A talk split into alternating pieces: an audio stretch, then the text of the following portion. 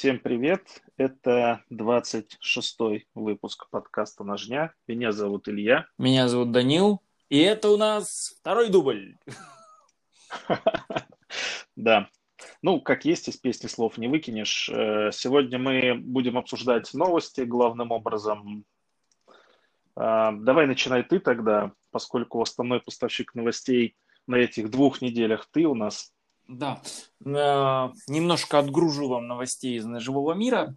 Э, я крайне рад, что снова стали появляться э, немножко кусочки информации относительно проекта, который я очень давно жду. Есть такой американский бренд, который называется Survive. Они делают в основном фиксы, как вы понимаете из названия такого выживальческого плана. Модельки у них называются SGO. А, и они номеруются там циферками 3.0, 3.5, это речь идет о длине клинка. И примерно два с половиной или два года назад они анонсировали первые свои два складня, которые вот чисто на рендере выглядят просто потрясающе. А, это моделька F1 и моделька F2. Мы, наверное, Илья, с тобой ссылочки все оставим под э, Конечно, конечно, да. ссылками поделимся. Да, а, в общем, это такие интересные выживальческого направления складни, примерно вот как эм, DPX HES 2. Сейчас есть, кстати, уже третья генерация на подшипниках э, стальных э, с сухарем со сталью М390, вот, а моделька F1 и F2, она имеет длину клинка 3,25 дюйма, это примерно 8,2 мм, э, 82 мм, и изготовлена из стали S90V. Когда будет, сколько будет стоить, так и непонятно. Но моделька интересная, и у нее основная фишка в интересном дублирующем э, фрейм-лок механизме на магнитике.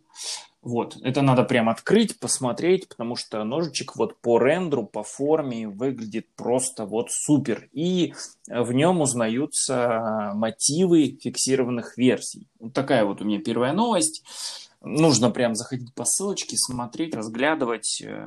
Было бы здорово, да, Илья, если бы потом у нас была возможность как-то это дело обсудить, получить какие-то ответы от э, наших слушателей. Если у тебя вот минутка продумать эту механику, будет здорово. Ну, у нас всегда есть э, чат, который привязан к каналу, куда можно прийти, задать вопрос, обсудить. Я всегда там есть. Там всегда есть другие админы, которые, если что, все это бережно, любовно соберут в кучку да. и отдадут в нашу редакцию, а мы уже с тобой Да, привет, обсудим. меня зовут Данил, и я нажимаю. Привет, Данил. Да? Это... Да, э, ты рассказал так про магнитики. Им вот э, лавры Литермана не дают покоя, где у них эти фришная вот эта серия, которая вся на магнитиках и такая во все стороны крутится. Ну, только видишь, фришная серия, она появилась год назад, а этому проекту больше двух. Поэтому тут еще вопрос. Кто, кто кого подсидел? Да. Кто кого царап. Вот. Э, новость вторая. Э, собственно, Бекер засветил новую коллаборацию э, с Мойзес. Кастон ножичек. Это интересный такой маленький э, флипперок. Э, нечто подобное мы могли с вами видеть у... Ой, дай бог памяти, как зовут мастера. Но, в общем, у него еще логотипчик ракета. Ты должен знать, у меня просто из головы вылетело. Собственно, маленький э, ножичек складной, у которого интересная система шпинька, который а, при открывании уводится далеко назад за пределы рукояти, примерно как это делается на Крис Риф Тилок. Или вот есть новый ножичек от Стилвилла по дизайну Томаса Румичи, когда у вас шпинек уводится далеко назад и находится примерно на одном уровне с осевым. Интересная такая система и такой маленький, но жутко дорогой. Кстати, кто не знает, то вся серия Becker Plus сейчас производится на тех же самых производственных мощностях, на которых производится Real Steel. У Real Steel нету своих заводов. Кто вдруг, если не знал. Вот, Нож выглядит действительно интересно. Я видел картинки, которые ты мне угу. присылал. Посмотрим, как он будет продаваться. Мне кажется, вполне себе интересная история. Тем более а, сейчас я не снова пошла мода на э, небольшие ножи. Да, и да. Мне кажется, это в тренде вполне. Да, вполне. Причем я тебе больше скажу, на мой взгляд, э, это не, скажем так, это не совсем идет от того, что есть потребность в этих ножах, сколько создается рынок этих ножей самими же производителями, это мы говорим про кастомейкеров и, собственно, про крупных производителей. Они выпускают очень много новых моделей, а, именно вот создавая вот этот вот рынок, как мне кажется. Потому что такой потребности и такой популярности у таких ножей я особо не наблюдал. Но они почему-то у всех поголовно стали появляться. При этом продажи а, не самые лучшие по ним, но я думаю, что через пару лет, возможно, все поменяется. Слушай, я правильно понимаю, что Морфеоны, собственно, смотрят в этот же рынок со своим картышом, у которого, по-моему, уже вторая генерация выходит в этом году? Ну, это, ну как, она не вторая генерация, просто у нее другой клинок. Теперь он просто там-то. Ну, по сути дела, да, это раз, развитие той же самой идеологии. То да? есть это небольшой нож, который выглядит как зажим для да. денег. Э, в Америке эта история популярна. А, у нас, кстати, не знаю насколько, я все чаще вижу зажимы для денег а, в каких-то ювелирных и около ювелирных местах, может быть, тоже становится популярным. Зажимать карточки, что ли, я не знаю, платиновые, золотые. Кстати. А, а внутри клиночек. Кстати, по поводу этого рад сообщить, что в Россию снова вернулись в продажу Бекер Сапком хомяки а, причем они сейчас снова появились именно в Титании с VG10, это же как раз некий зажим для денег, и цена у них э, очень приятная, РРЦ там в районе 4,5 тысяч. А если у вас есть какой-нибудь купон-код в каком-нибудь магазине России или какая-то ваша внутренняя скидка, то можно и того дешевле купить. Они вот буквально только-только поступили несколько дней. Об этом сообщает компания DPO, официальный представитель Бекера, Zero Tolerance, Cool Steel в России, в общем. У них на сайте можно ну, посмотреть, это, да. Это движение, по сути дела, в ту же сторону. И буквально на днях у Лехи Пономарева выходил очередной Knife News – и там он рассказывал про продолжение этой истории, и помимо хомяка появится еще один ножичек в подобном форм-факторе. Я, к сожалению, не помню сейчас название. А, у них же и не менее красив, но, правда, с огромным таким темляком навязанным, что его немного выбесило. Но в остальном выглядит он... Но именно складной? Неплохо. Складной, mm, да. Но я еще, я еще не видел. Ну, прям такой, у которого прям короткое, урод, короткое уродское лезвие, такой?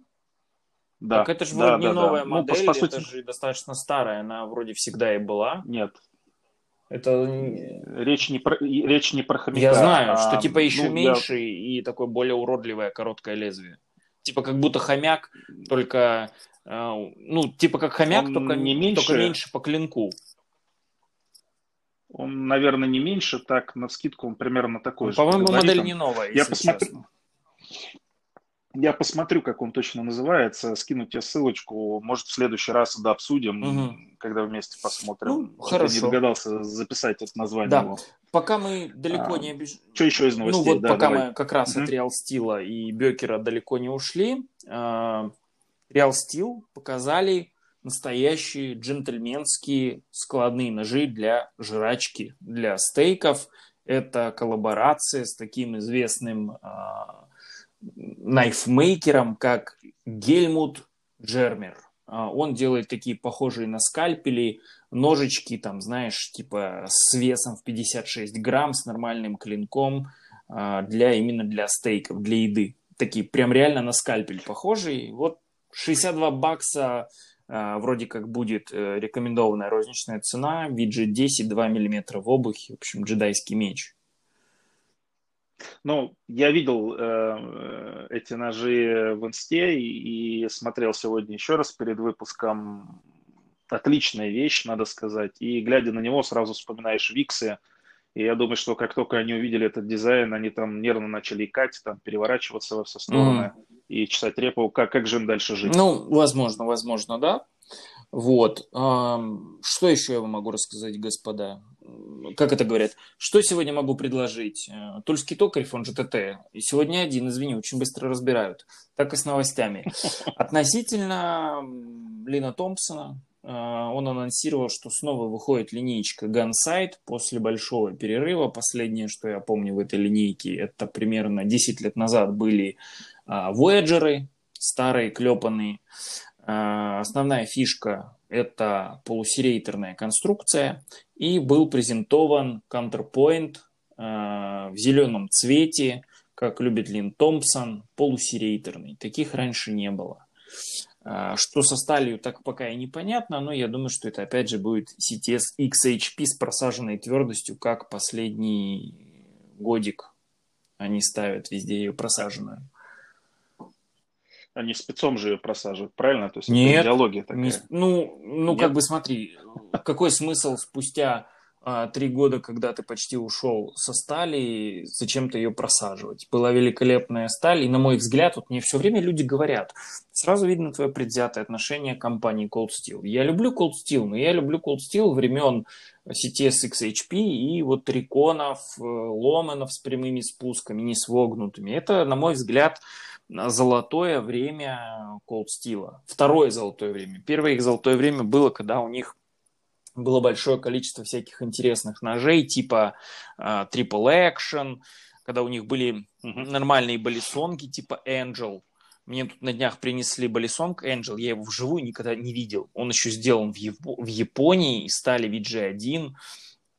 Uh, и типа человек его сейчас продает, ты не поверишь, 800 долларов. И он его продал. За Cold Steel 800 баксов. Крутая вещь.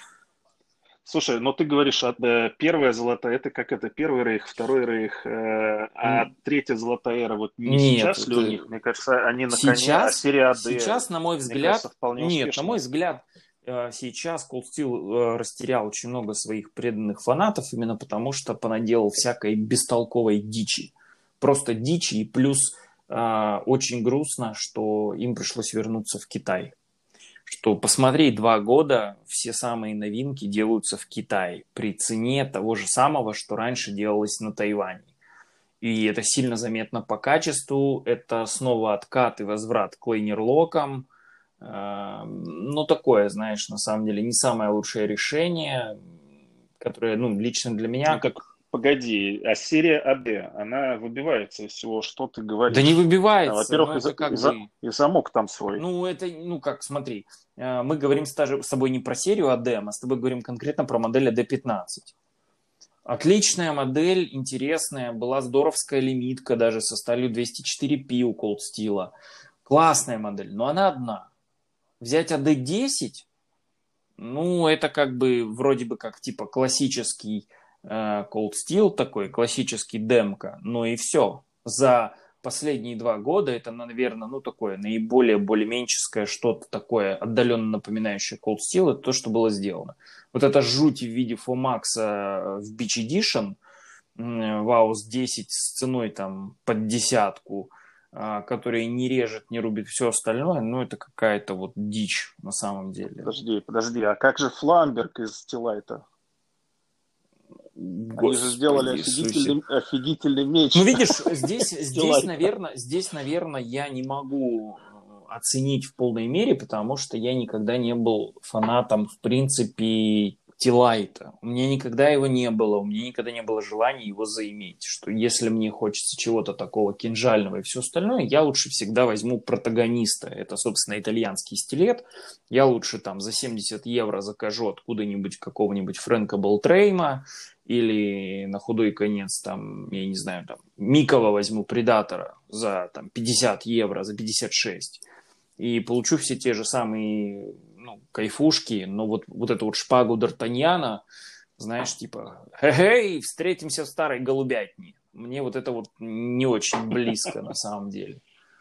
Штука наверняка по фану, ну. и для меня самое сложное как бы в голове не укладывается, и я не представляю, как это точить. Точить не пробовал его, честно тебе скажу. А, лежит на полочке, периодически сдувая с него пыль. Ну, шашлык резать я им пробовал. А как тебе принципе, ценник за такую сталь и за такой нож? Как тебе цена? Ну, не знаю, о цене вообще сложно говорить для таких ножей. Они же, по сути дела, ты выбираешь их за характер, их Ну хорошо, вот у тебя лежит обычный T-Lite. Э, давай да, так. четверка. T-Lite четверка, G10, CTS XHP в DLC покрытии и лежит вот это чудо, потому что цена у них одинаковая. Твое чудо сделано, если я правильно помню, даже не из AUS 10, да, или из AUS 10 он. Надо посмотреть. По-моему, там даже помню, стоит не AUS 10. Я могу ошибаться. Я возможно, возможно. Но вот есть два ножа. Что ты возьмешь за, вот, э, за деньги вот при текущих реалиях? CTS XHP четверка на G10, либо вот это чудо, я уж не знаю, что там за сталь. Ну, При одинаковой я, цене. Наверное, наверное, CTS. Ну, возьму. понимаешь, вот это, да. Вот мы говорим про вторую, про вторую, как бы, э, золотую эпоху. Это как раз, я просто не очень люблю Broken Skull, я думаю, ни для кого не секрет. Поэтому я не стал говорить, что вторая эпоха – это эпоха Broken Skull. Потому что это за всю историю, наверное, ножевого вот этого всего сообщества – это был единственный случай, когда ты за такие деньги мог купить порошковую офигенно термичную сталь а, в DLC покрытии еще и с триадлоком за какие-то 56 долларов, э, когда только вот он появился, понимаешь? Это почему Broken Skull имел такую дикую популярность и почему ее нету сейчас? Потому что вот тогда это было супер. Когда цена выросла, когда появилась 35-ка, первая 35-ка была отвратительная, а сейчас 35-ка уделывает CTS-ку. Представляешь, сколько разрушенных э, судеб ввиду этого, которые купили Broken Skull и держали их на полке, и сейчас выясняется, что 35-ка вроде как уделывает в современной термичке. Представляешь, сколько судеб порушилось? Понимаю. Да. Понимаю. Ладно, давай пожелаем э, Cold Steel а, всего самого прекрасного, отличного будущего, чтобы они радовали нас классных ножей. И, э, может быть, посмотрим на кого-то еще. Давай посмотрим, еще давай, да, давай посмотрим на более доступные бренды. Как мне понравилось, это мы с тобой сейчас поговорим про новинки компании Sanremo.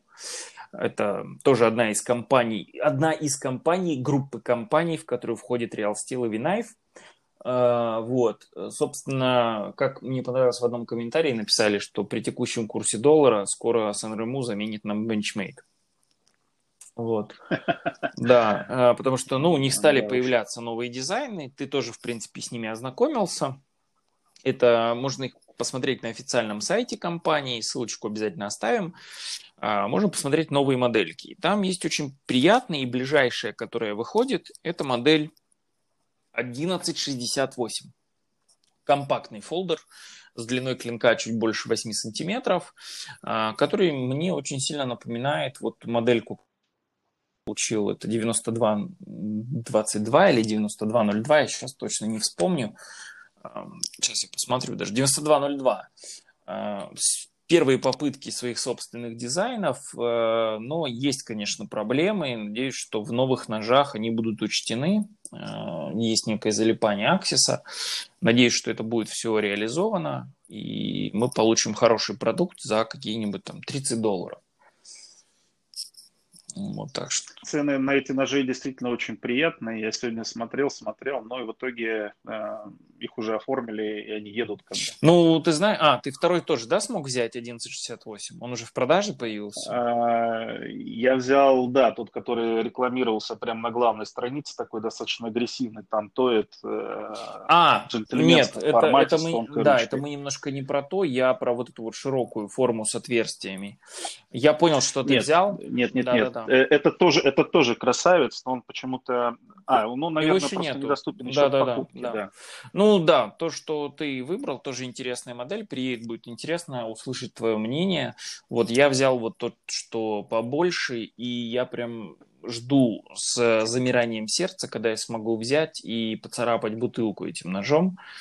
Э, когда я буду снимать обзор, для того, чтобы выяснить, что с термичкой у Санремо, потому что до этого они эту сталь не использовали. Будет интересный опыт. Вот. Итак. Согласен. Сан-Ремо нас радует. Cold Steel нас не очень радует. Не, почему? Как бы, Может, ну, как бы все же наркоманят по-разному. Кто-то как пелась песня Шнура, кто-то жрет таблетки, а кто-то колется, а я лично бухаю, но могу и ускориться. Поэтому тут каждый, как говорил мой тренер в спортзале, говорит, каждый это самое, как хочет. Кто-то левой, кто-то правой. Так, двигаем дальше, не, далеко не уходя от вот этого всего концерна и группы компаний, поговорим о компании Сививи или Чививи, кому как больше нравится. Интерес... Чивава. Да, давай, давай так и заведем, да, Чивава. А у меня, к сожалению, еще пока опыта личного самого не было общения с продукцией данной компании, но компания очень сильно пошатнула главный аргумент Алексея Пономарева, когда ему задают вопрос, Алексей, почему так дорого за царап, а, там, или там, почему так дорого за складного Пономаря, он всегда говорил, ну это же Винайф, что вы хотели. А тут раз у Винайфа появляется свой собственный бюджетный бренд – который стоит дешевле царапа, имея гораздо лучшие материалы. И уже теперь у Алексея на один аргумент меньше. А, собственно, на мой взгляд, самые удачные модельки у них это Elementum. Это очень приятный небольшой ножичек в формате того же Сога Терминуса.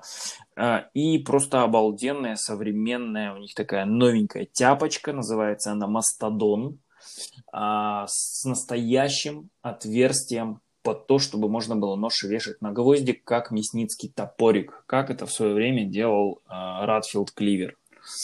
Интересные модели, и при этом у них очень доступная цена, и самое главное, что они доступны как в обычной D2, которую тоже, безусловно, хочется потестировать, поточить, порезать, еще и доступна в Нерждамаске, и при этом там цена меньше 100 долларов. Что за Нерждамаск, тоже капец как интересно. Да, это очень-очень любопытно посмотреть. Да, и что там с твердостью? Ну, и про D2 тоже интересно.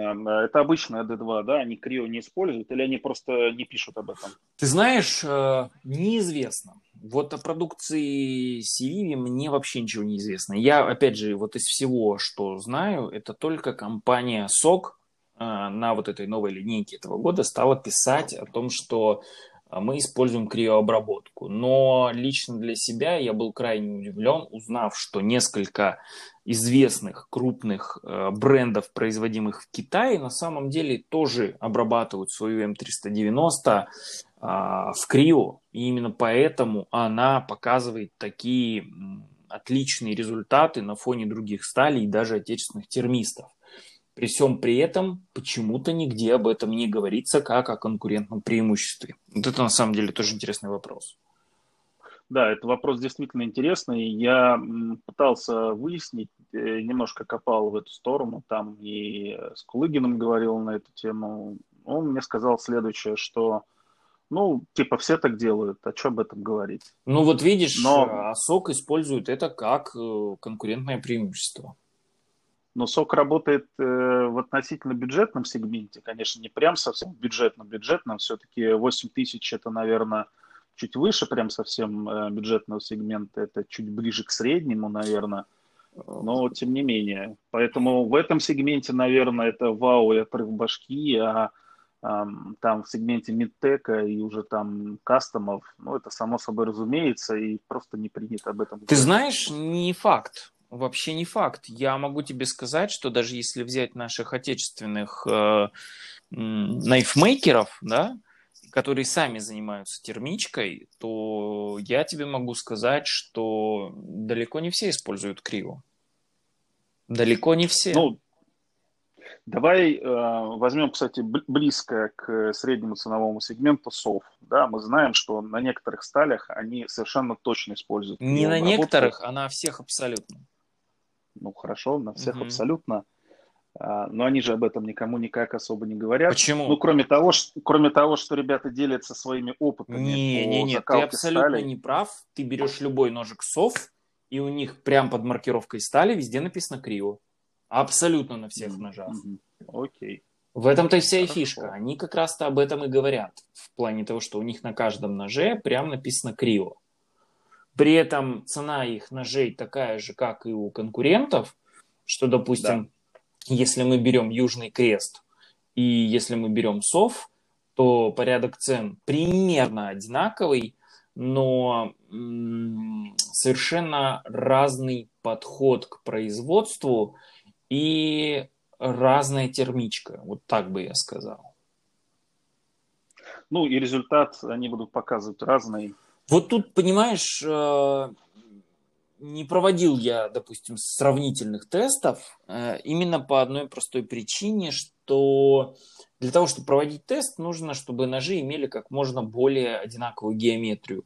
Вроде бы и там, и там линза, но она сделана совершенно по-разному, поскольку Роман Королев все-таки на руках это делает, на гриндере, да, это сейчас у него там появилась специальная приблуда на гриндере, то я, допустим, в одном из стримов показывал, как реализована линза у Южного Креста. Она сделана не от обуха, а она так называемая контролируемая. Они примерно знают, в какой угол она сойдется, и они ее делают примерно от одной трети.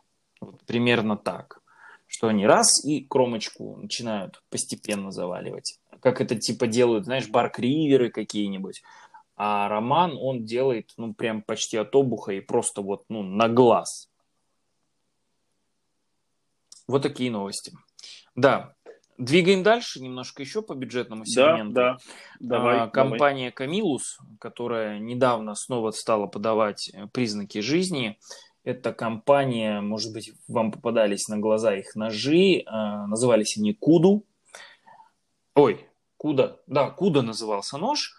Э, это нечто подобное, то, что показали в этом году вайперы. Это когда открытие ножа происходит за некий рычаг, расположенный вокруг осевого.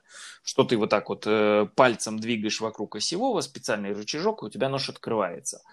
Э, я забыл, как модель у вайперов новая называется с таким замком, но уже нечто подобное лет примерно 10 назад было у Камилуса.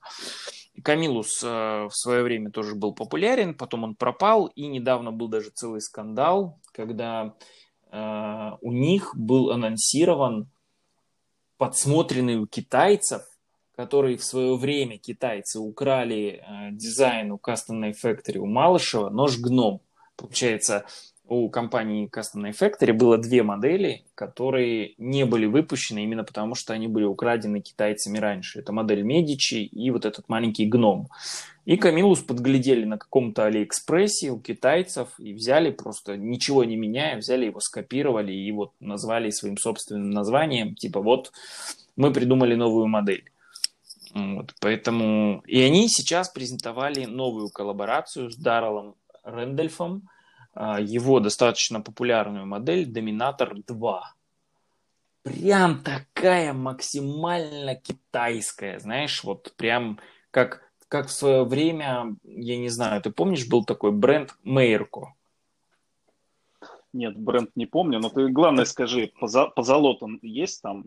Позолота нет, к сожалению, и рандолевые зубы, не не, рандолевые зубы тоже да. не дают в комплекте, к сожалению, да. Что цыгане это не про вас нож, вот, э, там есть полированные клипсы, но не золотые, к сожалению. Но такой дизайн очень приятный. А по поводу бренда Мейрока, это был такой дешевый-дешевый бренд, который занимался выпуском ножей по известным дизайнам. Типа ты мог получить дизайн Грега Лайтфута за 20 долларов. Модель называлась там типа э, как-то она не Junkyard Dog. Junkyard Dog это, по-моему, была у этих, у Кершей. А вот тоже что-то связано с какой-то собакой. Знаешь, вот у Вининула тоже был прикольный тестик. Где то, есть, то есть про них это э, та самая шутка, которая была про Samsung, что у них есть э, два дизайнера. А один держит нож, а второй его обводит. Э, это про них получается, да? Нет, ты знаешь, как бы у них были путячие модели, были по дизайну Кирби Ламберта, вот это его «Черная вдова» нож, а, но были вот, допустим, по дизайну Дэррела Ральфа, у меня на втором канале прям была специальная рубрика под этот нож, называлась «Нож какашка». Вот, э, там просто жесть. Вот при, при одном и том же заводе ну, такое паршивое качество было. Было очень классное на вот этих вот э, Грега Лайтфута ножах. Очень классное было на ножах. Давай, давай к Камилусу, Камилусу вернемся, а то мы что-то... Доминатор 2. Доминатор 2. Доминатор Я как 2. бы, в принципе, сказал, да, дизайн узнаваемый. Прям Дэрил, Рэндаль, Дэрил Рэндальф прям узнаваемый. И цена типа там 30 баксов или 36 баксов. Супер китайское исполнение. Но тоже новость, как говорят. Есть же разные люди на разных стадиях увлечения. Затем по тому, что я жду сам лично из... Э, это, безусловно, Steel Wheel с их новинкой Баргест. Такой, знаешь, на, манер, на, на украинский манер, Баргест. А, в двух размерах, 3,5 и 4 дюйма, и в двух цветовых решениях, Stone Wash и Black Wash. И, на мой взгляд, это заявка на победу. Это все, что любим мы с вами. Цена до 6 тысяч за D2, за G10, за нормальную клипсу, вот, за шайбы, вроде как заявляется, за хорошую механику. И вот будут такие интересные модельки. Э, можно посмотреть у солдата удачи. Буквально на днях должны появиться в продаже. Слушай, они с полноценным фреймом или там э, такой укороченный, э, как сабфрейм сделан? Ты знаешь, они вообще, по-моему, уже на лайнере идут, баргесты. А, они э, лайнер-локи, да? Да, ну, в принципе, у... в основном все, что сейчас идет на остальных лайнерах, ну, и на остальных конструкциях, оно все идет сейчас в бюджетке на есть... лайнер-локи. На рукояти у них сталь плюс G10 получается. Ну, там лайнера и сверху G10. Окей, я да. понял. Да, вот очень жду, потому что мне очень нравятся на самом деле стилвиллы, и вот кто не знал, то до недавнего времени практически все дизайны рисовал наш с вами соотечественник Антон Ткаченко. Он, собственно, и разработал вот этот вот интересный замок Unlock. Unlock, он как бы вроде как и муравей, что он может выдерживать больше, чем он э, выглядит. Плюс еще и Антон. Вот. Э, но недавно стали появляться дизайны Томаса Румичи, еще нескольких дизайнеров, так что, видимо, набирают обороты. Вообще тенденция в мире, особенно у китайцев, э, ну, скажем так, Steelwheel это американский бренд, но производится в Китае и частично в Италии. У всех сейчас на самом деле такое направление на производство так называемых продакшн-версий, да, что договариваются с какими-то дизайнерами относительно того, чтобы выпускать в бюджетном сегменте или в среднем сегменте их известные дизайны ну, в каких-то более доступных материалах и ценах. Ну, вот. ждем, ждем дизайна от Синкевича в Стильвилле тогда. Я могу сказать, что это один, наверное, из самых моих любимых ножей, которые я таскаю на кармане, особенно когда езжу в офис, это чат-бот. Отличный да, просто шикарный резак, нож. Шикарный, шикарный нож. нож. Механика классная, все в нем хорошо. А мой и... любимый. Ага. Да, да, да. Да, и то, что для меня хорошо, в нем нет полноценных лайнеров, в нем вот этот укороченный вариант, э, я бы не назвал это там э, каким-то там саб э, ну, просто, наверное, укороченный, что ли, лайнер, не целиковый, то есть он почти весь э, из G10 у него рукоять в этом плане, наверное, на данный момент я вот еще Баргеста в руках не держал, но бока мой самый любимый нож из всего ассортимента. Это, безусловно, Тасса. Кто успел, тот и выхватил. Но и из таких доступных это, безусловно, лайнер. На мой взгляд, это просто, просто супер. Это более доступная эндура. Там тоненькое сведение, дружелюбный замок, отличная механика, шайбы. Как бы супер, супер, просто супер. Вот, поэтому крайне, крайне, крайне рекомендую присмотреться. Причем самое забавное, что сейчас самая низкая цена в России на стилвиллы – это Wildberries. Особенно если у вас жены любят там что-то покупать, и у вас есть максимальная скидка в 17%, вы можете это купить дешевле, чем даже в «Солдате удачи». Вот вам лайфхак от нашего подкаста. Самый да. первый, но не самый да. последний. Там, там же можно посмотреть другие модели. Сейчас, конечно, цену немножко подняли, потому что официалы начали гаечки закручивать а, по этому поводу. Но если у вас есть скидочка, если вы зарегистрированный пользователь, поверьте мне, мне там вас ждут прикольные цены. Отлично. Есть ли еще у нас новости какие-то? Есть э, для любителей Ганзо. И, Да, Ганзо и Firebird. Firebird наконец-то запустили в продажу нож, который они достаточно давно презентовали.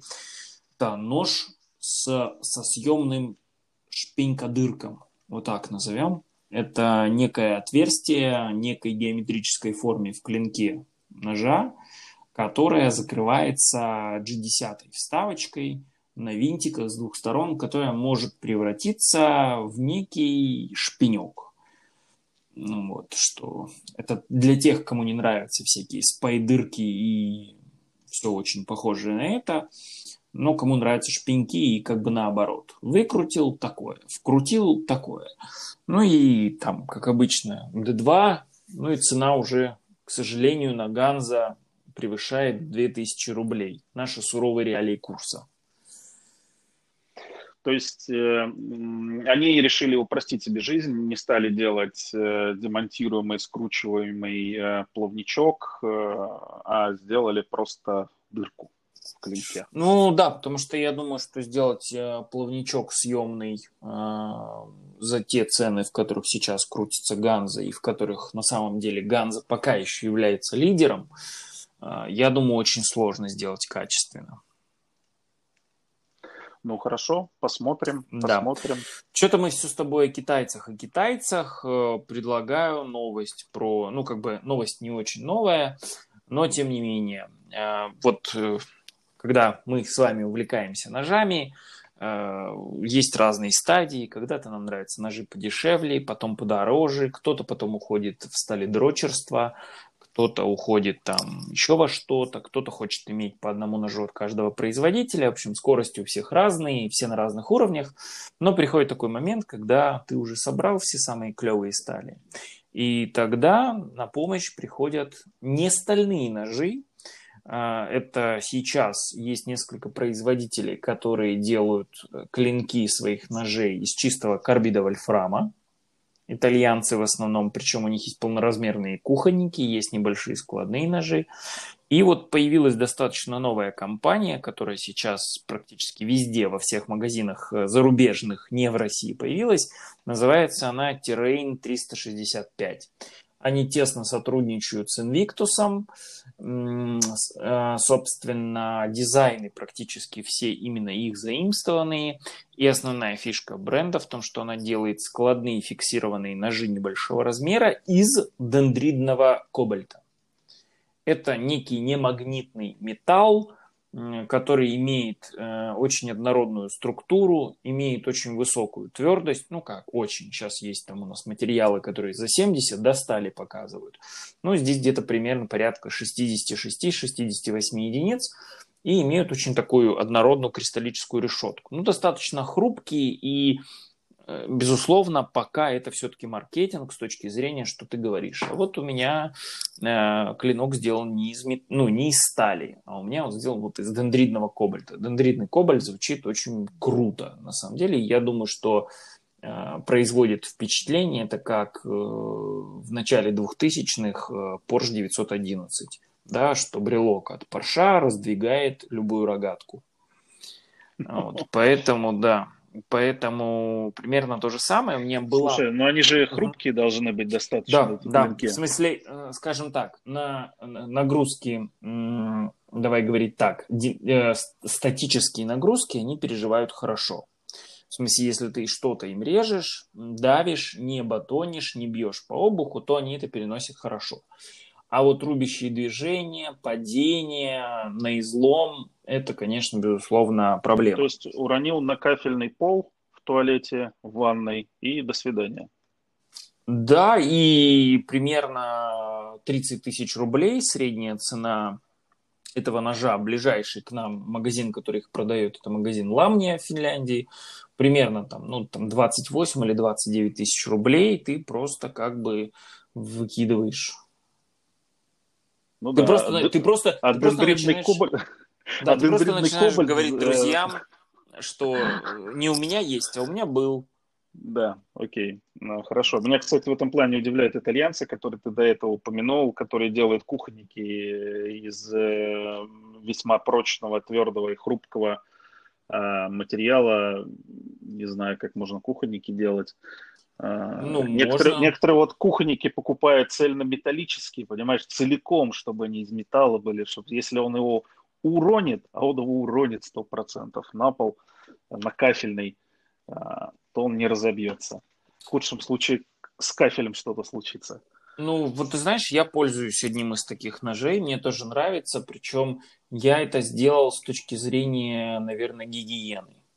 На мой взгляд, цельнометаллические это, ножи, это они тоже гигиеничнее. История, да. Вот, и плюс мне дико-дико нравится производитель того ножа, которым я пользуюсь на кухне. У меня вот два основных ножа на кухне. Это э, один нож отцов. Я, к сожалению, забыл название модели. Она такая, знаешь, нечто среднее между Накири и каким-нибудь, э, не знаю, там, Петти. Она такая чуть потолще сведения у нее, она тоже линзочка, и у нее вот эта вот классическая восьмигранная рукоятка из G10. Угу, а, втор, а второй нож как раз вот Петти, там 155 миллиметров. Это Каницугу или Каницуну, я не помню точно, э, серия про М она, да, цельностальная, еще из старых образцов, из стали один обработкой.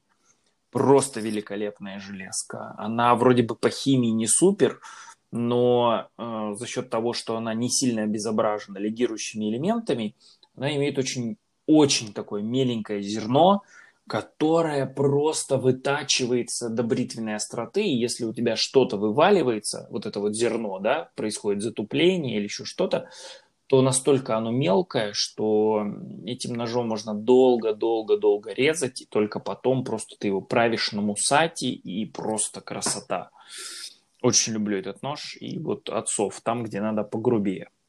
Вот. Хорошо, э, давай вернемся к дендридному кобальту. Я тут подумал, что если ты э, в среде не следующий человек произнесешь это словосочетание, то все подумают, что ты просто перечитал Гарри Поттера и это имя очередного э, долбанутого монстра э, из этой серии. Дендридный кобальт звучит вполне в духе. Э, ну и, соответственно, особой популярности иметь ты не будешь. Зато вот если, наверное, ты придешь на какую-нибудь найфовку, выйдешь в центр зала и скажешь так, дендридный кобальт. Или наоборот, я выйду в центр найфовки и скажу ингодиум лавиоса, да? Все решат, что если я связан с ножами, то скажут, о, где это взять? Да, кто, да, кто, типа... это, кто это делает? Да, это что это такое? Да, да, да, да, да. Кстати, на самом деле интересный момент относительно Беллера. А, сейчас э, некоторые российские производители начинают потихонечку отказываться от стали М390 причем вот есть такой момент, что в Россию идет М390 очень много из Китая, потому что несколько лет назад Бюллер открыл завод в Китае, и М390 варится там. Вот. А М398 вроде как еще варится пока в Европе и, собственно, поставляется оттуда. И я уже слышал от двух производителей складных ножей, в России, которые делают, которые сказали, что отказываются от М390 именно по той причине, что ее качество стало менее стабильным, и при термообработке вылезают всякие странные вещи и от партии к партии при одном и том же цикле и там, алгоритме обработки очень разный результат получается. Вот, что даже есть такая тема. Но они отказываются в пользу чего? В пользу 398? 398, да, потому что она не, не супер сильно дороже. Э, ну, либо, знаешь, когда нужно сделать что-то более дешевое, делают из N690. Угу. Да, вот. И как бы, ну, на самом деле, я вот сейчас попробовал N690 в термичке Дмитрия Гавриша, это Йонгерт. Там типа 62 единицы, и я тебе могу сказать, что это, конечно, очень интересное железо, которое достаточно пластичное при всем при этом, но у него уже начинаются проблемы по коррозийной стойкости, к сожалению. Но это тоже э, термичка с криообработкой, я правильно понимаю? Да, да, да, там причем там с двойным крио, типа там все дела, чтобы хоть как-то ее спасти от э, деформации всего. Ну, чтобы, чтобы, скажем так, она была более пластичная чтобы брать всякие там аутентиститы и прочее, прочее. Уж простите меня, если я неправильно называю, я типа не очень металлург, но примерно. Вот. Ну, печальная новость, конечно, но, надеюсь, европейцы придут либо к более такому жесткому контролю качества, либо что-то с этим сделают. Ну, будем надеяться, но при этом я тебе могу сказать, что как раз именно с тех пор, как э, завод появился в Китае, ножи с М390 стали более доступны у китайцев. И самое удивительное, что качество термообработки-то у них растет, и что сейчас хорошую термообработку можно встретить не только на ножах именитых э, производителей из Китая, но и на каких-то очень недорогих, потому что я буквально пару дней назад получил два прототипа ножей Ивана Брагинца, один из них Арахна, а, я уже его показывал в Инстаграме, второй еще не показывал, но он есть у Ивана в Инстаграме, называется он Арагон, это, я так понимаю, э, королевство, из которого потом появилась, собственно, Испания, потому что он такой, типа, Наваха, не Наваха, ну, вот mm-hmm. что-то такое. И у него как раз стоит М390. И буквально я там вчера сидел его точил, потому что заводская заточка была вообще отвратительная. И думаю, а дай-ка я эту бутылку царапну. Я тебе могу сказать, что я был крайне удивлен, когда у меня посыпалась крошка просто с нее. Вот знаешь, я в Инстаграме тоже показывал, брал нож Андрея Ивановича Бирюкова 62 единицы и царапал бутылку. Вот как у меня там пыль сыпалась, а там 390 китайской все было то же самое. Ну, то есть ты хочешь сказать, что мы просто не умеем их готовить? Либо китайцы своим э, выдают на гора лучшее качество, а все остальное отправляют за пределы страны? Да нет, понимаешь, э, э, там такое количество различных брендов, э, при этом там заводов, которые производят ножи, не так много, но э, вот как это работает у китайцев. Э, приходя на завод, ты говоришь, я хочу сделать такой нож. Первый вопрос, который тебе задают, сколько нож должен стоить? ты говоришь, допустим, 100 долларов, и тогда тебе говорят, за 100 долларов мы можем сделать вот это, вот это, вот это. Вот это надо будет переделать, вот это упростить, вот это упростить, вот это упростить. Или там ты приходишь и говоришь, мне надо, чтобы он стоил 200. Они такие, ну за 200 так другое дело, сделаем вот так, вот так и вот так. Потому что э, в Китае ножевой рынок тоже получает развитие, там есть свои собственные выставки, и я могу вам сказать так, что вот эти вот всякие гринторны, которые мы видим с вами на Алиэкспрессе, это на самом деле такая верхушка айсберга. Если еще не так давно можно было зайти на какой-нибудь Taobao, да, это для внутрикитайского рынка Алиэкспресс, условно так назовем, а, то там проскакивали за хорошие деньги – ну, просто на максималках реплики Широгоровых, там, знаешь, целиком из Тимаскуса, целиком из Дамастила, а, там, ну, в половину цены э, наших отечественных, но при этом их делалось очень мало, делались они на том же Гринторне и расходились чисто на внутреннем рынке среди китайцев, которые просто ну, не, не могут купить Широгорова не потому, что денег нет, а потому что его нельзя купить, а там какой-нибудь custom division, да, или там вообще кастомный, который там на аукционе за полляма продавался, китайцы научились по фотографиям копировать, используя зарубежные материалы, а последнее время они шикарно просто стали работать с Тимаскусом, стали сами его делать, и сейчас можно бусину из Тимаскуса классного, с хорошим рисунком, четким, на Алике купить там за 1200 рублей. А у нас в России такая бусина, если ты ее у кого-то из мастеров закажешь, будет стоить 100 долларов, 70 долларов, понимаешь? И Понимаю. в этом плане, как бы, ну, э, на самом деле я вспоминаю тот комментарий, что, возможно, скоро нам какие-то вот такие ножи свои, со своими собственными дизайнами могут заменить именитых производителей, потому что ну, взять, допустим, бенчей, да, рекомендованная розничная цена Гриптилиана с тридцаткой сейчас в России там порядка там 12, что ли, рублей. Come on, 12 рублей за тридцатку, ну, как бы, дофига. Вот, и ты за эти деньги можешь взять приличного китайца там с М390 на титане, а не на пластмассе. Поэтому термичка подтягивается, качество подтягивается. Понятно, что не у всех, но как бы уже виден прогресс, и это здорово. И я смотрю, что все больше и больше э, пропадает стереотип про вот, китайское, значит, плохо. Есть отдельные моменты, когда, да, это там копии, заимствования, еще что-то. Еще знаешь, вот э, больше всего, что меня удивляет, я сделал буквально пост сегодня про вот этот Sanremo 9202, и вот это, наверное, чисто пережитки Советского Союза, даже люди, которые в нем не пожили, но были воспитаны этими людьми, э, люди готовы делать выводы по одному экземпляру. Вот что если ему попался бракованный экземпляр, то сразу весь бренд говно, и обязательно об этом нужно говорить. Вот.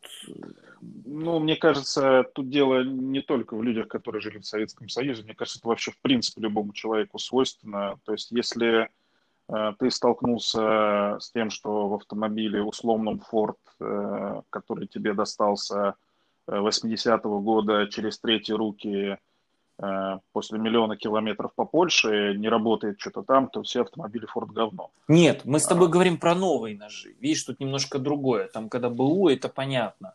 А, но опять же, видишь, как ты стереотипно сказал? Э, миллион километров по Польше, потому что к нам именно гнали оттуда, потому что у нас не было раньше культуры приобретения новых автомобилей зарубежных. Это опять же тоже вот тот самый стереотип, которым многие руководствуются при вот рассмотрении каких-то вот этих вот ножей. Ну, если говорить о китайцах, э, они растут, это видно, это видят все, и об этом и производители наши российские говорят, и, эм, и те, кто в бюджетном сегменте, прям совсем бюджетном работает, типа ну, ПП Кизляр или там Кизляр Экстрим, они тоже это давление чувствуют и понимают, что здесь нужно что-то делать и как-то э, в этой нише бороться по-другому. Но при этом ОПП имеет свой собственный бренд, который производится в, в Китае. ТДК, ну, торговый дом Кизляр. Одно другому не мешает. По поводу внутреннего китайского рынка очень интересно, потому что я обращал внимание, что у них есть правила, которые э, запрещают э, на замке иметь, на замке, на ноже иметь замок, поэтому они, допустим, просят в отзывах никогда не присылать фотки ножа там и все остальное, и старательно фотошопят э, все, это для все замочки. Алика. Да, это для это, Алика это только для зарубежки. То есть на внутреннем рынке таких ограничений на самом деле нет, и можно спокойно купить э, э, нож с замком, им пользоваться, носить на кармане. Или это не совсем так, или ты не в курсе? Нет, это так. В Китае ты можешь спокойно на улице купить складную телескопическую дубинку, ты можешь купить кастет. Вопрос только в том, что за это применение тебя сразу поставят к стенке, а купить ты можешь все что угодно из этого. У них нету таких запретов. У них там любые бабочки продаются. Ты их можешь купить, там, кастеты всех цветов радуги. Все, что ты хочешь. Нету никаких ограничений. Ты можешь меч купить. Но вопрос только в том, что если ты захочешь где-то пошалить, кому-то угрожать или еще что-то там, сразу тебе там хрясить, все, у тебя нет пол лица. Вот в этом плане у них все. У них вот э, шикарный э, музей, магазин этого Пола Чена просто с мечами, просто, просто в Гуанчжоу, просто потрясающе. Туда просто надо попасть, это просто какая-то красота. Вот, с самурайскими всякими в основном катанами, но вот этого Пола Чена там просто бомбический. Вот, кстати, вот ты очень интересную тему затронул относительно наших производителей и цен. Буквально перед тем, как мы с тобой начали писать э, подкаст, мне написал товарищ, э, скинул скрин э, с сайта мастерской Чебуркова, а, вот этих стрижи на G10 с китайскими клипсами, с китайской G10, на шайбах, э, на китайских винтах по 12 тысяч рублей. Со сталью там не Алокс, по-моему, идет. 12 тысяч рублей. Вот. И у меня сейчас на руках нож Андрея Ивановича Бирюкова, модель номер 3, так называемый Бирютеч со сталью S125 ВИС твердостью 62 единицы, сделанный полностью в России, который до недавнего времени, пока производился, ну как до недавнего, года полтора назад, он стоил тех же самых 12 тысяч рублей. Вот что ты думаешь? Вот круто, когда наши делают чуть-чуть кривовато, но с клевой термичкой и в России, или все же ты бы сам купил какой-то более вылизанный китайец за эти деньги? Я бы предпочел, наверное, российский, даже зная, что, может быть, он немного кривоват, но по собственному дизайну сделанный в России с российскими э, запчастями и всем остальным. Вот э, очень жаль, конечно, что у нас э, немногие так размышляют, как ты. На самом деле, я думаю, что это в какой-то мере губит отечественных производителей, потому что я смотрю, что эти стрижи прям в тех цветах, в которых они были, их было сделано сколько-то немножко. Китайские клипсы от Бенчей с Алиэкспресса. G10 Уже такая проданы? же. Нет, они до сих пор в тех же цветах, как были, так и лежат на сайте. И в Инстаграме я не вижу, чтобы эта бюджетная серия где-то мелькала. А с нормальными материалами этот же нож уже с нормальной клипсой, фрезерованной, там, с хорошей там, сталью, типа М390, он стоит уже рублей 17, если я правильно помню. Вот их как-то кто-то еще, я в Инстаграме их вижу. А вот эту бюджетную серию, кроме как э, в ролике одной, одного из YouTube-каналов, я, наверное, больше нигде не видел. Даже в Инстаграмах, э, в ВК я нигде не вижу фотографий этих, этих ножей. Мне чисто, чисто визуально этот стриж не очень зашел, если честно, поэтому я как-то за ними особо не слежу. Вообще, э, мне и ножи этого производителя чисто визуально нравятся, мягко говоря, далеко не все. А, поэтому я, я тебе конечно... скажу, мне вообще, мне вообще кроме Тукана у них ничего не нравится. Поэтому я смотрю, конечно, за тем, что они делают. И есть, как ты сказал, э, ютуберы, которые рассказывают о, об их успехах, э, в том числе на международных выставках. Кстати, uh-huh. раз уж мы заговорили о международных выставках, э, у нас получился такой двухнедельный перерыв, но за эти две недели успело произойти достаточно большое событие для Европы, поскольку у них тоже же была пандемия. И первая ножевая выставка, которая случилась в Европе, это СИКАК – она происходит во Франции. По-русски название звучит жутко, конечно. А, но я так понял, что на этой выставке были только а, кутюр... Э, не кутюрье, кутюрье. Ножевые кутюрье. Да, ножевые кутюрье из Франции, их было достаточно много. Были, кстати, и, э, и твои любимые креветки, там, как ты их называешь. Угу. Ты вообще следил за тем, что там происходило? Вообще нет, вообще нет, и я даже не был в курсе, что она прошла. Ну вот, да, особенно поражает фотографии по итогам выставки, где люди такие довольные, и это как это э, палата номер 6, э, все в этих масках, лиц не видно, да, на фото кто-то, а где-то, да вот он я, вот, в маске такой же стою, как и все остальные. Слушай, а... надо было на самом деле нам с тобой эту тему как бы как-то тоже продублировать, мы с тобой виделись на выставке охоты и рыболовства на Руси, и вот, кстати, с бородой, в маске, мне надо было просто с тобой сфотографироваться, выложить в Инстаграм, сказать, что это я с этим, с как его, с Далибором. Да, все у нас еще впереди. Еще не одна выставка будет. Ближайшая это, по-моему, Рейвен, или как он там называется? Ворон, господи. Это которая кусочек, птица, как, э, птица кусочек Кармсон да. Хантинга? Кусочек, кусочек Кармсон Хантинга, да. А, кстати, когда? Я не знаю, вот расскажи мне. А, я тоже не знаю, я слышал, что оно будет. Надо покопачить интернет. Я знаю точно, что она будет до клинка. Да, а, причем, по-моему, прям под. Клинок. Прям под клинок, да? Что, что-то, что-то очень близко, да, там по датам получается. Угу. А, и я знаю точно из Инстаграма, что там будет э, Шакуров, а кто будет еще, не знаю. Ну, Шакуров, а... по-моему, есть везде, и мы с тобой, когда были на выставке в Москве, то аналогичная выставка охоты и рыболовства на Руси проходила в Ростове. И я так понимаю, да. что это первый раз. И я был в Ростове-на-Дону, который. Да, да. А, и я был крайне удивлен, что на самом деле основная масса всяких таких э, крутых чуваков, она была на самом деле там, начиная от профиля Шакурова, NC Custom и Мистер Блейда. Э, все были там. Дюша, Стас, Никита, Турбо. А у нас здесь никого не было.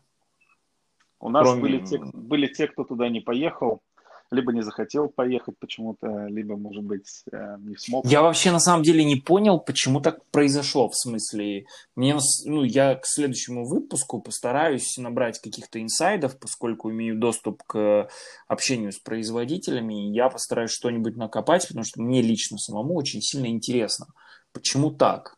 Почему именно туда все поехали, там, включая даже там а, блогеров типа Сергея Жирова, который является лицом компании «Профиль», а вот у нас никого не было. Ну, с Сергеем-то как раз все понятно, он же э, сопровождает э, Понятно, команду, но почему команду «Профиль» профиля, поехал да. туда? Да, не знаю, не знаю. Причем некоторых конкурентов, некоторых их конкурентов и некоторых их партнеров мы видели э, с тобой здесь, в Москве. Ты знаешь, очень сложно назвать конкурентами. Неважно. Они работают на одном рынке, в теории конкурировать могут, хотя бы в бюджетном сегменте. Илья, я вот, кстати, по поводу этого хотел бы еще немножко попросить твоего внимания и да, давай. рассказать э, свое видение интересного наблюдения относительно э, рынка точунов, да, рынка заточных систем. На самом деле э, за последние два года очень сильно произошел, на мой взгляд, мне так может только казаться, я не истина в последней инстанции, а на самом деле компания Профиль вложила очень много денег в популяризацию заточки. Не своей системы, а именно в популяризации заточки. Профиль везде, абсолютно везде. А, они лезут во все хотя бы как-то маломальские связанные, где хоть как-то можно заточку притулить. Они везде Они на троллейбусах в Ижевске. Да, причем об этом просит вас Алексей Пономарев. Проголосуйте, чтобы профиль был на Ижевске, в Ижевске на троллейбусе. Совпадение? Не думаю. Не думаю, да. Да, видимо, что-то где-то как-то есть общие моменты соприкосновения. Если я что-то узнаю, я вам, конечно же, расскажу. Вот. Э, но на самом деле они создали рынок и создают его для целого, для целой кучи различных компаний, да, поскольку раньше у нас что было? Apex, в России Wicked Edge не был развит вообще никак, но он был на мировой арене, Потом у нас появился профиль, и у нас был казак, да, и там, ну, грубо говоря... Китайцы? Нет, китайцев не было. Китайцы копировали Китапекс. Тогда еще поворотных не копировали.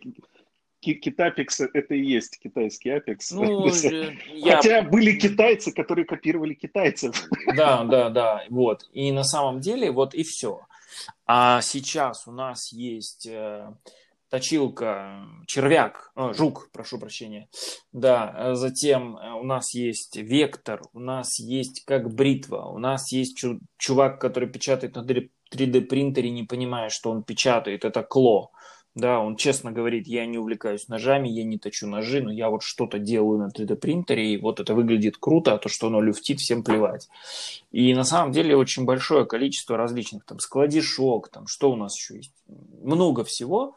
Ты основных, и, в принципе, назвал, но да, их доста- достаточно много, действительно. Плюс еще куча появилась кастом производителей, там, взять того же самого Семена Еремина с его Edge Gadget, да, это все вот это рынок, который, на мой взгляд, создал профиль, продолжает создавать. Раньше он его создавал в открытую, сейчас они это делают тихонечко.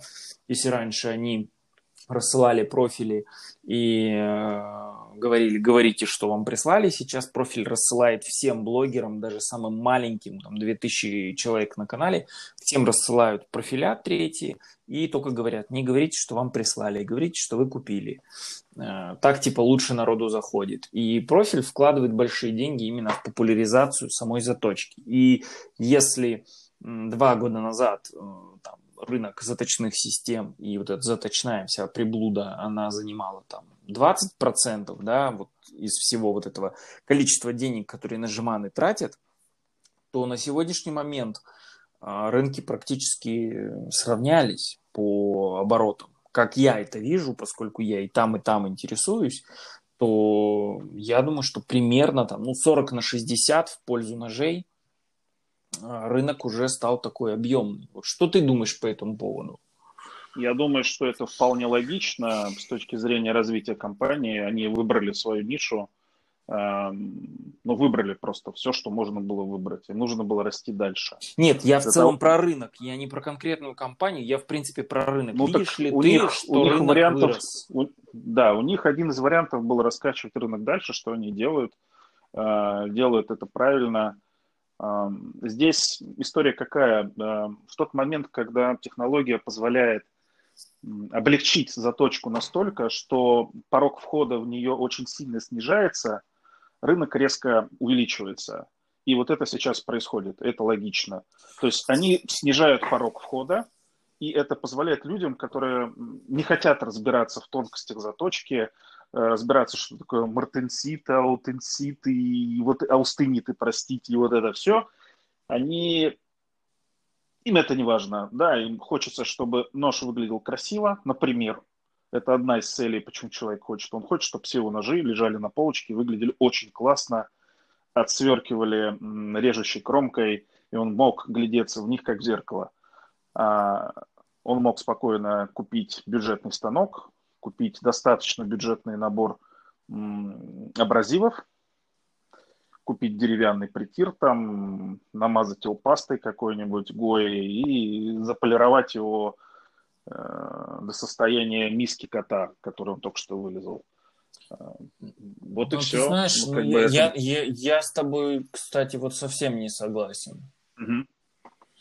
Наоборот, компания Профиль делает деньги, увеличивая стоимость входа на заточку, но при этом делая ее желанной. Я открою тебе секрет, что на самом деле заточка всегда была очень дешевой, и ручная заточка на камнях – это самое простое, самое быстрое, самое острое, что ты можешь сделать. Имея дома два кирпича, ты можешь заточить любую геометрию до той остроты, которая нужна тебе. И тебе не нужно не пилить никакие бланки, тебе не нужно для заточки там рекурвы узкие камни, для заточки обычных ножей широкие камни. Э, ручная заточка, она очень дешевая, она единственное, что требует некого времени и некой наработки. Но Все при правильно. всем при этом просто эта тема не популярная, а они ее делают популярной. При всем при этом да. они, ну я не знаю, там, давай условно, э, условно сделаем такой, может быть, не очень яркий пример немножко натянутый, но тем не менее, в Азии э, раньше люди ели плов руками, да, а сейчас им говорят, парни, вам нужны ложки, причем ложки нужны как минимум мельхиоровые, а лучше, если вы возьмете ложки серебряные.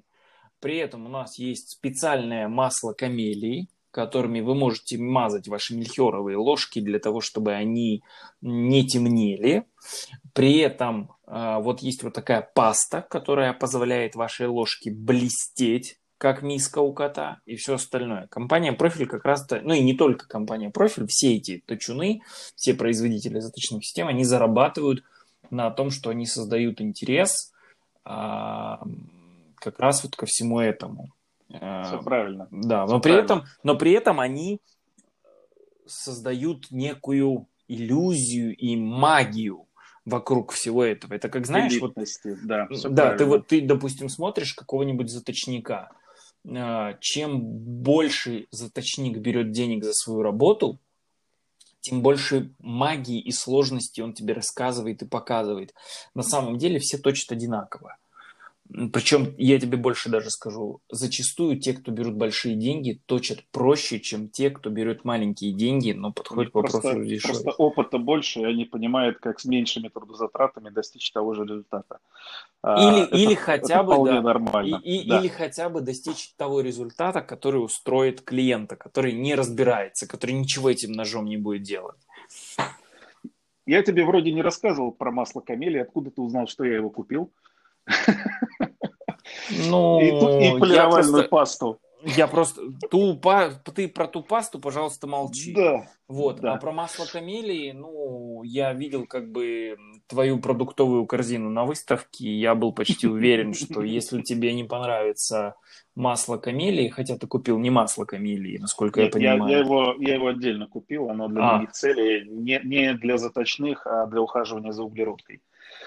Э, у меня есть несколько ножей из углеродки, они больше для резьбы по дереву, чем для резьбы чего-то мокрого, влажного, но все равно хочется, чтобы они... Я думал, ты бороду увлажнее делал. Ну, ну кстати, я думаю, что она вполне подойдет и для этих целей. Ты да, знаешь... Смотри, ага. да, давай продолжим эту тему. Э, наверное, как обсудим, уже будем заканчивать выпуск. У меня там есть напоследок еще одна тематика такого поздравительного характера.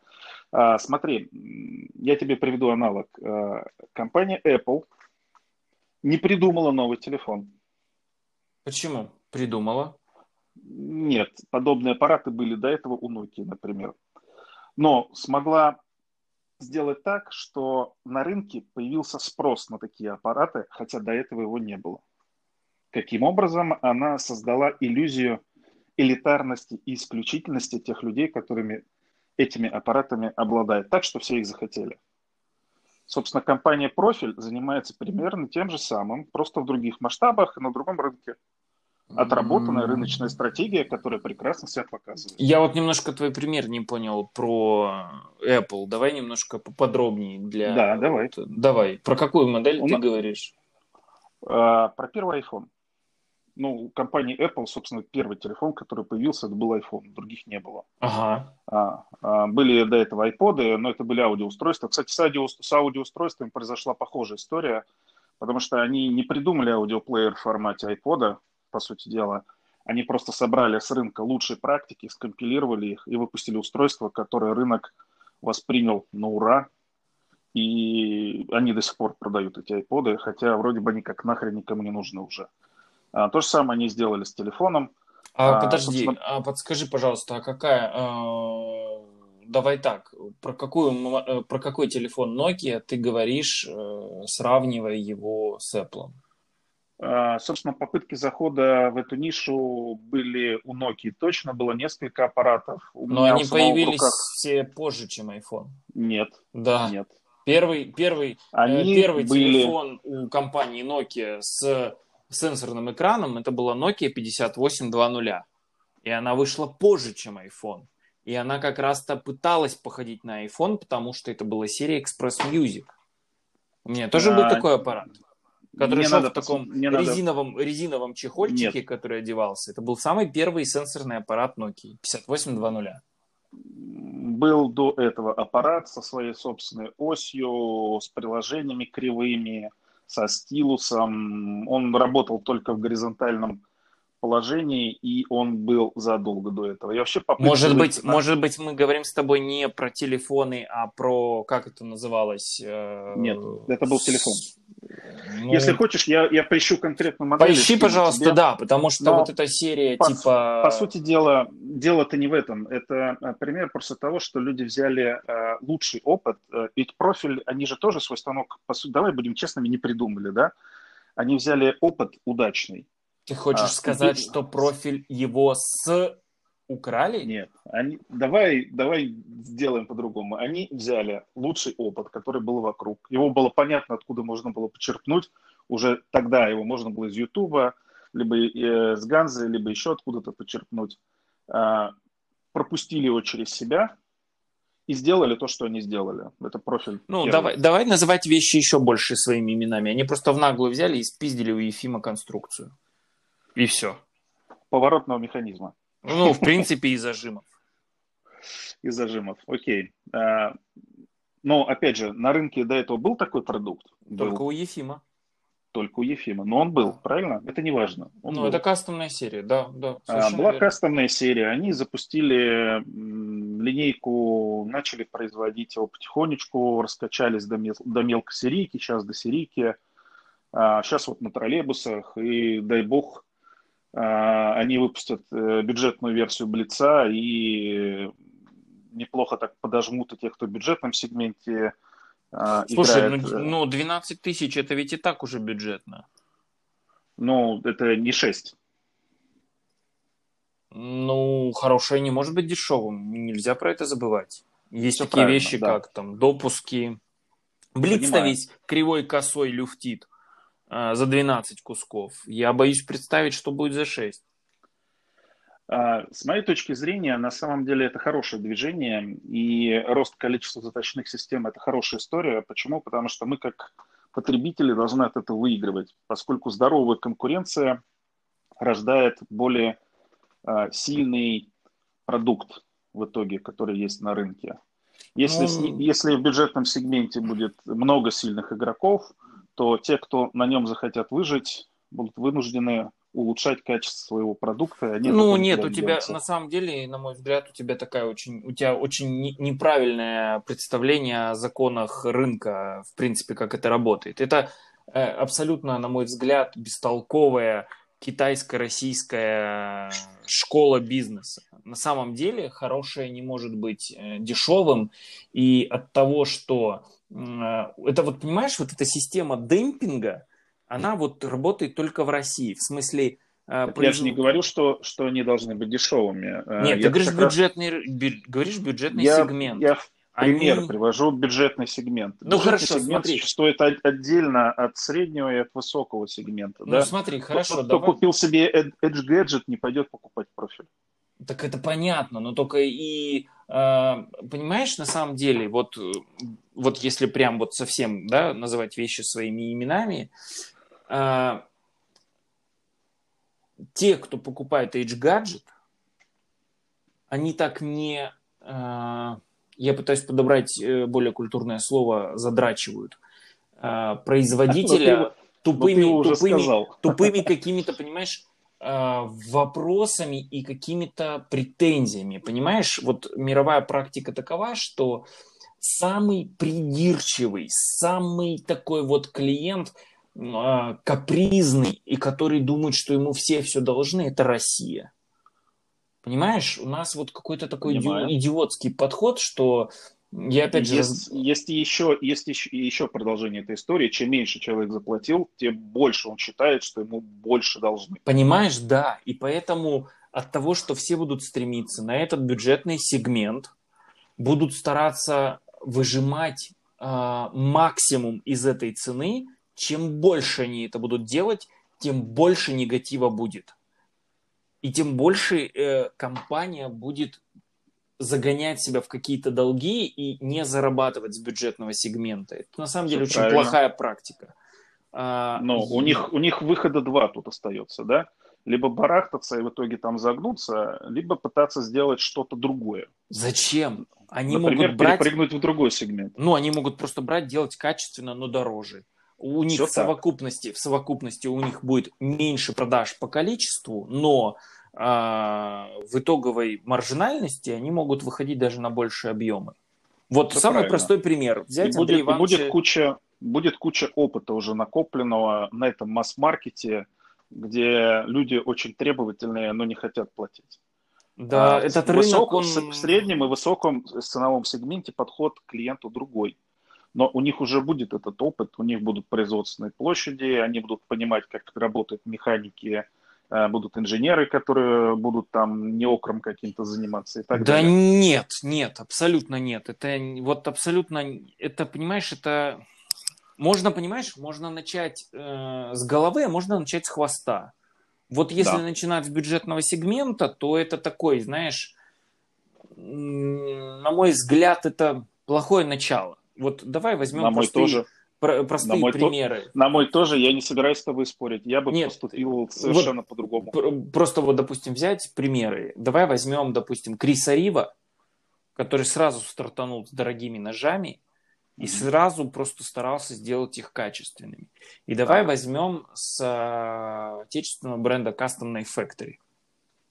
Их первые да. ножи, самые первые, в которых были огрехи, стоили примерно столько же, сколько сейчас стоят их ножи, которые максимально вылизаны.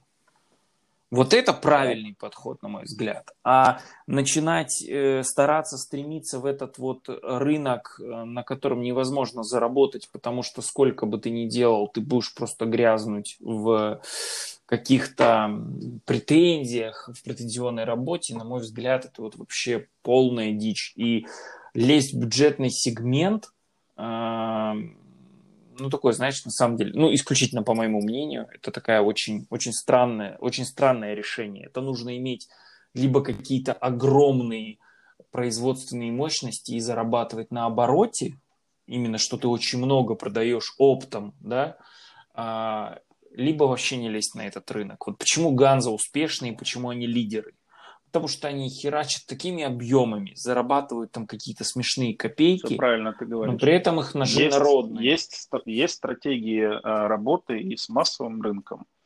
Э, они работают. Э, я бы масс-маркет на ножевом рынке или на рынке заточунов не полез. Серьезно. Да нет, а, масс-маркет, он же ведь тоже формируется на самом деле. Я бы начал как раз с премиального сегмента и из него бы не выходил. Да, ниша более узкая, но... Да прям, ну что же она узкая? Ну вот давай возьмем тот же самый э, Apple. Так. Ну Apple это же масс-маркет. Это никакая не премиальная серия. Ты сейчас едешь, смотришь, едет школьник в маршрутке или там, но он с айфоном. И но если я правильно это сейчас, помню... Это сейчас так. Это сейчас так. Ну, а... да. Ну так хотя, они, они хотя, когда-то вот стали столько стоить. С, с, возрастающим, с, с, возрастающим курсом доллара э, вот этот вот граница вхождения туда, в этот мир, она все выше и выше продвигается. Хотя никто не мешает тебе покупать старые модели так нет, давности, которые работают. Так самый прикол от, от курса, роста курса а меньше желающих и меньше покупающих не становится. В плане того, что если ты вспомнишь, что... Ну, здесь, здесь если... надо смотреть аналитику, да, потому Нет, что вот есть имидж определенный. Если я ничего не путаю, а я надеюсь, что я не путаю, а, последний а, вот бюджетный а, iPhone, который они презентуют как бюджетный, какой он там был, XS, по-моему, да? Да, наверное. Это не типа самый, уже. самый типа продаваемый iPhone за всю историю. Да. При том, что это типа бюджетка, типа. Да. При этом у нее ценник дороже, чем у, у базовой модели, типа, там, какая была, X просто. У него там что-то, если я правильно помню, у него там э, стартовал он что-то баксов от 750. Но он не позиционировался, ну... Он позиционировался да. именно как бюджетный аппарат, как бюджетная линейка. Там разница была в 50 или там 80 баксов. Но это самый продаваемый аппарат в мире, э, именно из айфонов все правильно. Но начали они работу сверху, а не снизу. Вот если продолжать аналогию, давай посмотрим на Microsoft. Они начали работать снизу. Да, они делали свою операционную систему и свои устройства доступными сразу для всех, для широкого спектра людей. Apple пошел с другой стороны, они сказали, не, мы не для каждого. Ну, так и они, наоборот, подтянули рынок под себя, а все они правильно. откатились все к нему. правильно. Да, да, все правильно. А, поэтому я и говорю, что с моей точки зрения, э, я бы, например, снизу не пошел бы. Я бы пошел сверху. Ну тогда зачем и, нам бюджетный и, блиц? Ну, я говорю, потому что с моей точки зрения э, профиль э, дошел до неких, до неких границ, и они не могли их перешагнуть. Им нужно расти по-другому.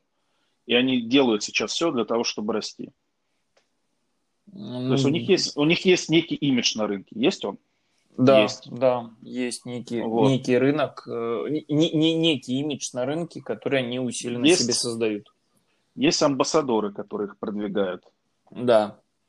Ну, все у них в порядке. Соответственно, они могут себе позволить начать спускаться чуть ниже, в более Зачем? дешевый сегмент. Лучше лезть вверх, а не спускаться вниз. Либо расти вширь. А им, по сути дела, куда? В, в кастом? Ну, в кастом они и так... Зачем в кастом? Как бы у нас же, понимаешь, у нас же рынок России не ограничивается. Это другой вопрос. Это тот же самый я, вопрос. Это я, вопрос ширины нет, рынка. Можно не, не, расти в ширину. Можно, да, можно, э, правильно, это вопрос стратегии. Можно, можно делать и то, и другое. Мы же не знаем, как они работают на зарубежных рынках. Я очень часто, кстати, вижу зарубежных блогеров профиля. Ну, это ты уже видишь отголоски первой волны, когда и нашим отечественным я, блогерам всем рассылали. Я видел и первую волну, и я у некоторых блогеров видел и первый, и второй, и третий профиль, да, то есть ему присылали первый, второй, и третий. Угу. А, вот, у зарубежных, не у угу. наших. То есть они и туда тоже смотрят. Да. Но им же, но им же и здесь надо расти как-то. Зачем? Они же не, они же не могут забить на этот рынок. Почему нет? Да потому что он для них база. Ну, база, так, которая их кормит. Почему? С чего ты... Ну, она пока еще кормит, но она может э, перестать их кормить. Они могут значительно больше и лучше зарабатывать Поэтому... в Америке. Но глупо э, не работать э, на том рынке, где ты понимаешь, как тебе еще расти. Э, так рынок с... ограничен, все. Они его расширяют искусственно. Каким образом? Ну вот именно этим они раскачивают и делают ну так а зачем им тогда, зачем им лезть вниз? Я вот про что. Зачем им лезть на этом рынке? Все, емкость кончилась людей, которые могут себе купить устройство за 27 рублей. Зачем этот рынок? Лучше расти вширь, э, развивать э, соседние рынки, Европа, э, Америка и все остальное. Вот тоже я простой тебе, пример. Я, Смотри... я тебе не скажу, потому что я не генеральный директор. Да, я тебе могу прям, я тебе могу прям вот при, привести примеры. Вот давай возьмем того же Андрея Ивановича Бирюкова или Custom Night Factory. Андрей Иванович Бирюков не перестал делать складные ножи, просто он их перестал продавать в Россию. И Custom да, Factory производят там, грубо говоря, условно, там 200 ножей, 40 оставляют в России, остальное уезжает в Америку по другим деньгам. Там, где их труд будет оценен, там, где за это заплатят и будут довольны. С Андреем Ивановичем все то же самое. У него лежит нож, э, сделанный тульскими мастерами с ручной гравировкой из какого-нибудь нержавеющего Дамаска на выставке за там, 65 тысяч рублей к нему подходят э, ребята и говорят, о, вы же не культротек, вы что, типа, блин, вообще что ли, откуда такие цены, что это? Ему объясняют, ну, это вот ручной труд. Да, у меня, типа, вот там батя с зоны приносил получше сделанное. Этот ножик едет на какую-нибудь выставку в Тьере, и к нему подходят, говорят, сколько? Он говорит, 5000 евро. Чувак такой говорит, Заверните, четыре с половиной. Хорошо, четыре с половиной. Я даю четыре с половиной и радуются. Когда да, понятно. В, в Америке это, видят Это ножи, просто, Данил, это просто пример другой стратегии. Да, ну, более правильный. Ну, это ты так считаешь, а ребята из профиля считают по-другому почему-то. Я не знаю почему. Ну, вот я и говорю, я не вижу причин, наверное, зачем наверное, они опираются... Бюджетный, наверное, они опираются на... Я хотел бы думать, что они опираются на какие-то данные исследования. Я бы попробовал бы, конечно, сначала посмотреть, может быть, они проверяют свою гипотезу о том, что там есть дополнительная емкость. Это тоже вариант. Почему? Они могут себе позволить выпустить относительно бюджетное устройство и пощупать рынок таким образом. Есть он там или нет? Ну, не знаю. Вот как бы все, что дешевле, это же мы с тобой прекрасно понимаем, что это точи, заточные системы из шпилек с строительного рынка и алюминиевых профилей с того же рынка. Поэтому, ну, такое. Давай мы эту тему свернем. Э, да. Я очень сильно надеюсь, что мы, может быть, сможем какой-нибудь тематический выстав... Э, выставку. Вот все вокруг меня этой французской выставки в голове вертится. Сможем тематический выпуск сделать, который посвящен... Все о какашках думаешь? Осикаки, да.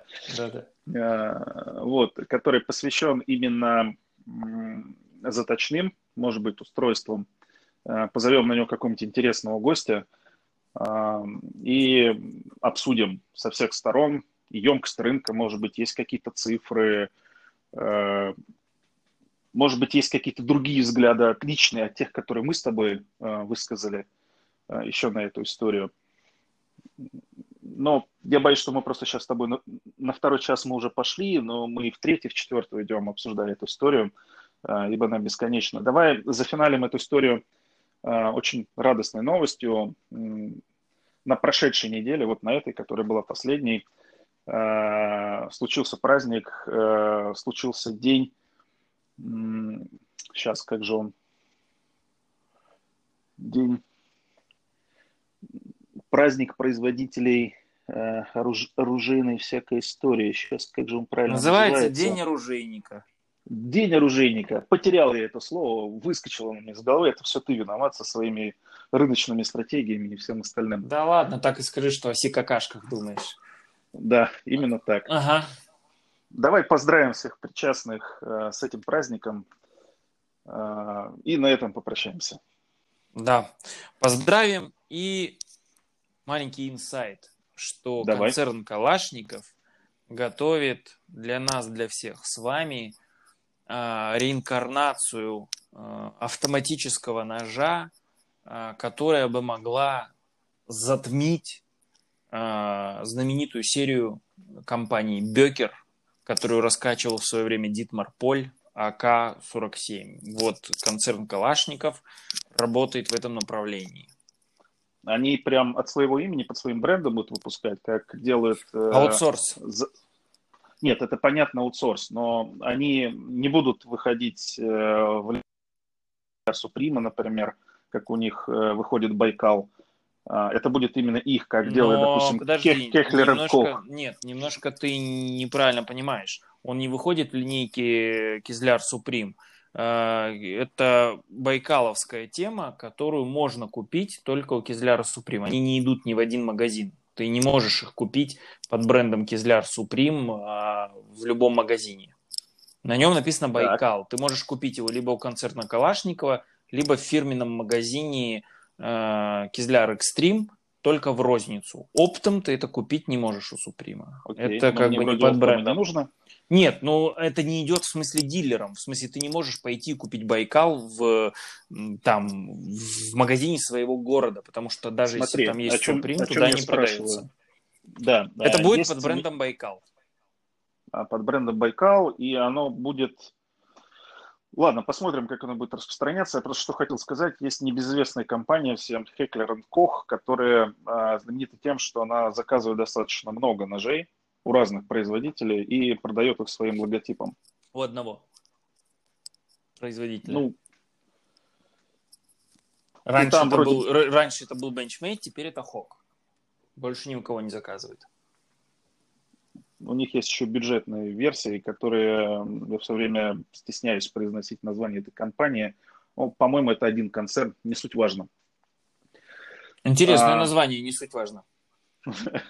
Так что за, что за ты стесняешься произносить? Я сейчас не, воспро... не воспроизведу, боюсь. Э. В общем, есть у Хеклер Коха, у меня на руках есть несколько ножей, которые произведены не Хогом и не но ты уверен, что это точно Хеклер Кох, в смысле брендовый? Что это не китайское, написано... ну, в смысле, что это не китайское барахло, просто на котором написано Хеклер Кох или там автомат Калашникова. Нет, это не китайское барахло, но и контора, которая все это делает, она тоже американская вылетело мне из головы их название. В общем, скажу потом тебе отдельно. На ушко. Если хочешь, обсудим. Да, обсудим, да, да. потом Хорошо. Отдельно. Ну, ребята, 93 минуты пройдены, поэтому будем прощаться. Рад был с тобой пообщаться. Я тоже. Всем пока. До новых встреч.